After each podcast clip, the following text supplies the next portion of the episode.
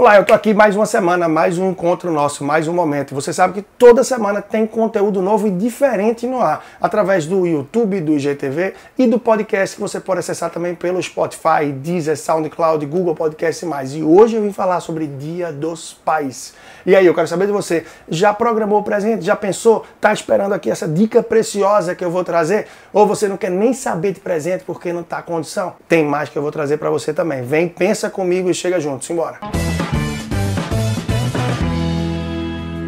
Bom, primeiro ponto, se você não está inscrito aqui ainda, se inscreve para que toda semana você receba o comunicado e que você saiba que eu estou disponível e que a gente pode conversar aqui, a gente pode interagir. Isso mesmo, interagir porque você pode deixar um comentário, pode mandar algum e-mail para contato arroba leandrotrajano.com sugerindo temas, tirando dúvidas e tal interage chega junto através também do Instagram, arroba personal financeiro.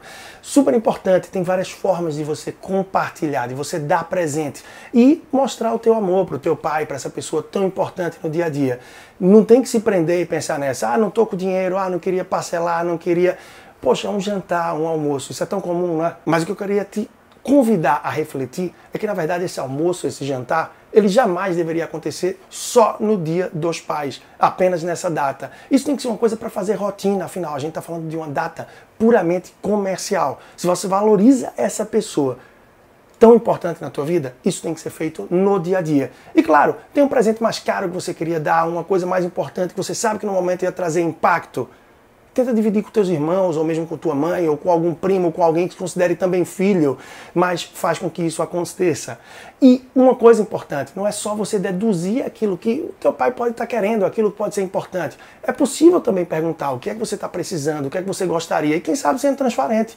Pai, até tal valor, o que é que eu posso te dar para ajudar? Ou seria melhor mesmo dinheiro por alguma razão? E por que não? Pode ser que ele esteja precisando desse dinheiro que vai ajudar. E essa palavra é uma palavra-chave. Precisando. Pai, o que, é que eu posso te dar? O que é que você está precisando de Dia dos Pais? A chance de você ser assertivo é muito maior. Ah, Leandro, mas espera aí. Aí perde a graça da surpresa, do presente. Claro, isso depende do teu perfil, mas tem como você avançar e usar sim criatividade. Uma viagem, não necessariamente, claro, no fim de semana do Dia dos Pais, mas um mês antes, uma semana depois, uma semana antes, meses. O importante é viver esses momentos.